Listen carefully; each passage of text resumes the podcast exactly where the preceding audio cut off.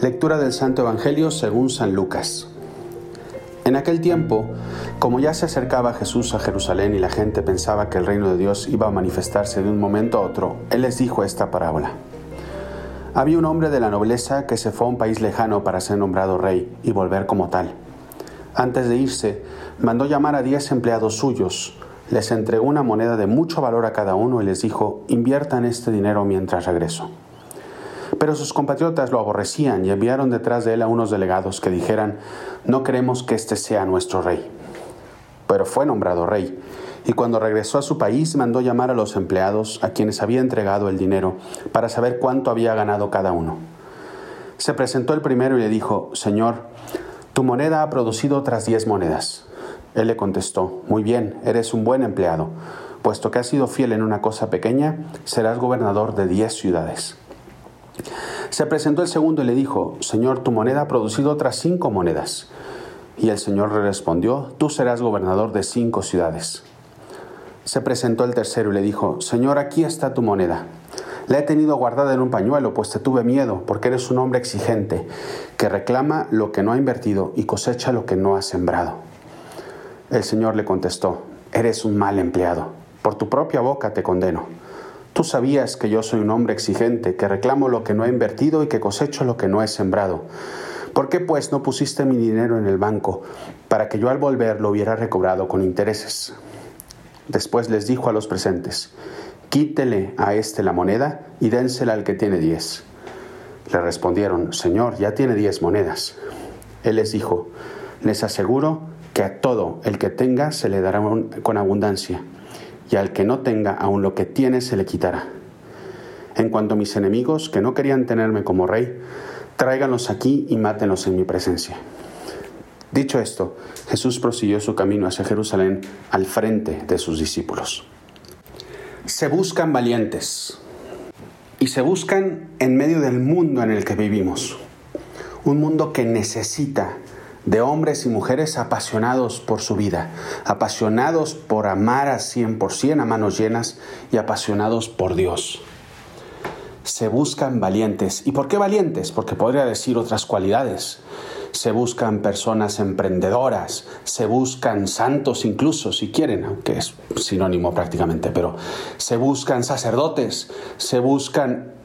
Yo creo que una de las grandes grandes ausencias de nuestro mundo de hoy son las personas valientes, los hombres y mujeres atrevidos en nuestro mundo.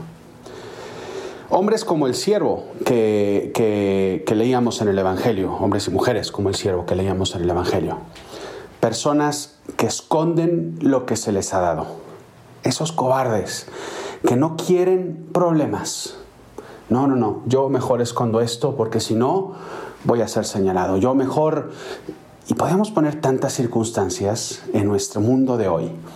Yo mejor no digo que voy a misa los domingos, porque si no van a decir, ay, eres un mocho, eres un, un, santito y no. O yo mejor eh, no vivo al 100% mi, mi, mi, pureza, por ejemplo, porque van a decir que eres un anticuado, un retrógrada, cómo no, eres, no usas bien tu sexualidad hoy en día.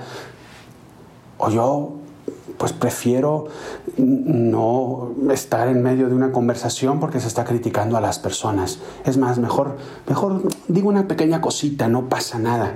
Total, luego voy y me disculpo con esa persona a la cual estamos crucificando en esta conversación. Se buscan valientes.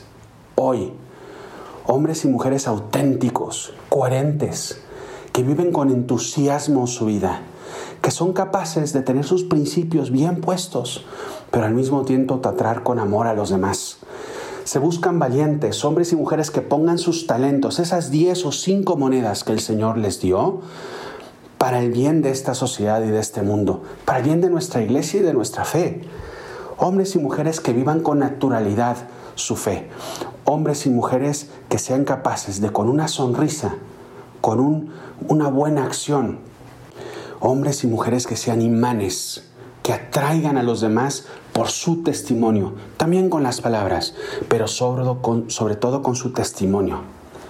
Hombres y mujeres que sepan llorar, que tengan la valentía de saber llorar con Dios, de saber que los momentos difíciles son parte de la vida y que sufrimos y que lloramos y no simplemente tiran la toalla a la primera dificultad u obstáculo del camino. Se buscan valientes, hombres y mujeres que realmente sumen en este mundo. Y aquí está la pregunta que yo quiero hacerte. ¿Eres tú una persona valiente? ¿Cuántas veces nos quejamos de la situación de nuestro mundo? Que si el gobierno, que si el vecino, que si... ¿Qué estás haciendo tú con los talentos que Dios te dio para cambiar este mundo? Para hacer de tu mundo, del tuyo, primero el de tu corazón y después el, el que está ahí alrededor, ¿qué estás haciendo tú para dar testimonio, para cambiar tu mundo? Piensa hoy en día, ¿cuáles son esos talentos que Dios me ha dado y que tengo escondidos? ¿Cuáles son esas circunstancias en las que por cobardía no brillo y no demuestro lo que de verdad soy? Me oculto detrás de las máscaras, oculto mis talentos detrás de circunstancias, de mis zonas de confort, de mis comodidades, de mis vicios. Se buscan valientes.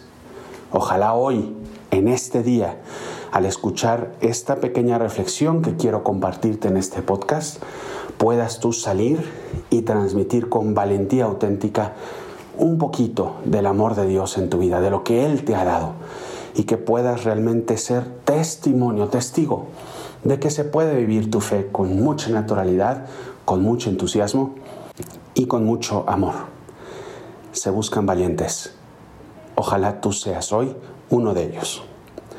Soy el Padre Juan Antonio Ruiz, espero que esta reflexión te haya ayudado Pido tanto a Dios para que tú que me estás escuchando tengas la valentía de salir y transmitir el amor de Dios a los demás y de transmitírtelo a ti mismo en primera persona, dejando que Dios toque tu alma y que Dios toque tu vida.